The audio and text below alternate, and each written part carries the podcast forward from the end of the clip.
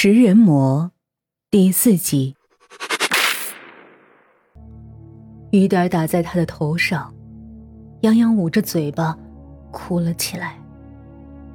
他什么都想起来了。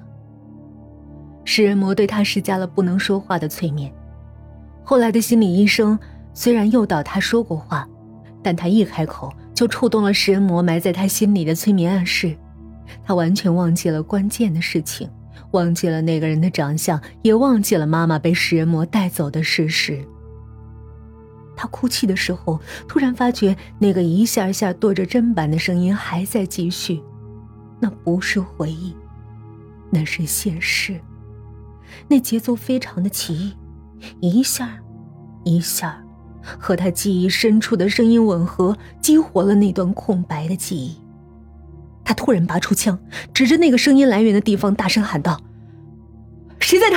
出来！”有个人影飞快的跑开，一下消失在了绿色的树林里。黑色的长袍，黑色的雨靴，黑色的长发挡住了脸。杨洋举着枪飞奔过去的时候，发现原地遗留着一个破旧的砧板和菜刀，还有一把红色的伞。红伞食人魔。他在暗处关注着他，激活了他的记忆。他忍不住给廖明打了电话，说他一切都想起来了。廖明沉吟了一会儿，叫他赶紧回警局，说警方根据留下的线索，已经查到了他的藏身之处。如今的监控系统和安保措施比起二十年前先进了很多，红伞食人魔出来犯案，肯定会留下线索。警方终于在二十年后。捕捉到了他的蛛丝马迹。杨洋冒雨开着车回到市区，食人魔这几起案件都留下了大量线索。警方查到他藏在一个老旧的小区，那片小区几年前就说要拆迁了，结果因为没有和当地的部分住户谈妥，一直留着。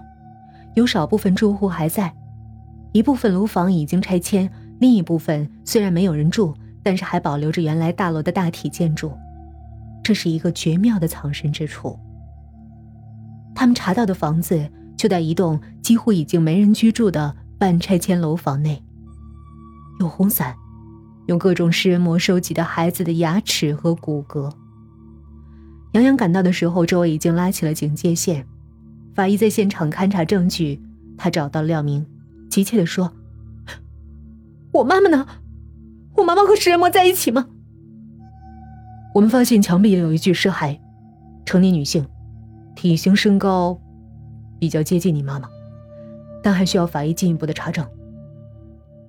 廖明说到这儿，杨洋便觉得脑子嗡嗡作响，周围的人声变得模糊而遥远。他好像听见小区的门卫大爷这样对廖明说：“是啊，两个成年女人住在一起，怪得很。”都没朋友，只有一个出来走动，另一个基本不出门我们都怀疑他是不是有病。以前住在对面的邻居还说，他们到了晚上就会关在屋里各种对话，还有人哭。其中一个还会买来很多小动物。第二天呢，就会发现有小动物被残杀的尸体。不过也有人说，另外一个会偷偷包扎那些小动物，让他们逃走。老邻居都没机会正面见过那个女人，她似乎被关在屋里，很少出来。雨还在下。孩子的哭声不断从一户人家传出来，听得邻居都皱起了眉头。新搬来的这个单亲家庭，总是传来年轻妈妈打骂孩子的声音。孩子是个四五岁的小女孩，非常可爱，但是天天被自己的母亲打骂，真令人叹息。毕竟是人家的家务事儿，外人怎么好管呢？今天傍晚，小女孩又被打哭了。门外传来敲门声。谁啊？年轻的妈妈从厨房走出来，到门口的猫眼处往外一看，红伞、黑雨衣，看不见来者的脸。年轻妈妈心里咯噔一下，还是忍不住看下去。红伞渐渐抬起，她看见红伞下面那张上了年纪的女人的脸，请开开门。女人咧嘴笑道。年轻妈妈不由自主的开了门，红伞女人走进房子，嘴巴以一种奇异的音调说：“请关门。”年轻妈妈听话的立刻关上了门。红伞女人从口袋里拿出绳子，继续用那种奇异的音调说：“请让我捆住你。”年轻的妈妈。茫然的伸出了手，让红伞女人绑住自己，然后推进了厨房。厨房里孩子的哭声还在继续，但是没有孩子，只有一台播放设备和音响。红伞女人疑惑的看着年轻的妈妈，年轻的妈妈突然流下泪来，不许动！房间里突然冲出两名荷枪实弹的警察，他们飞快的控制住了红伞女人。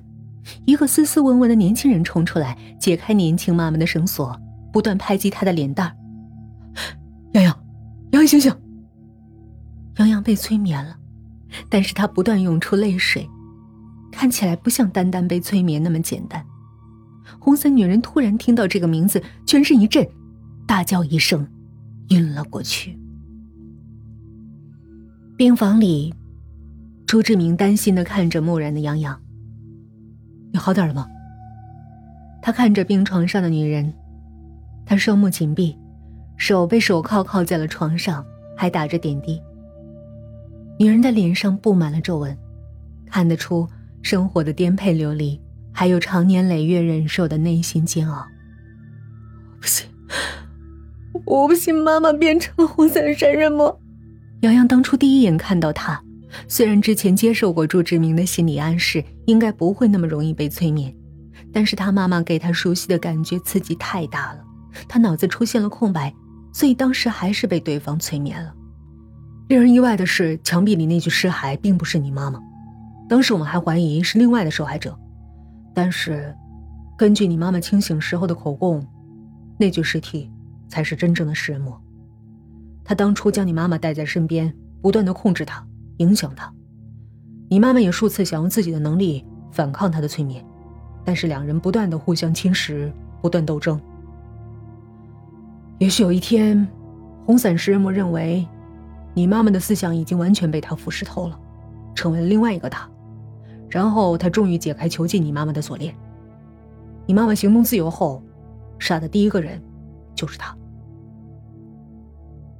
杨洋的妈妈和食人魔。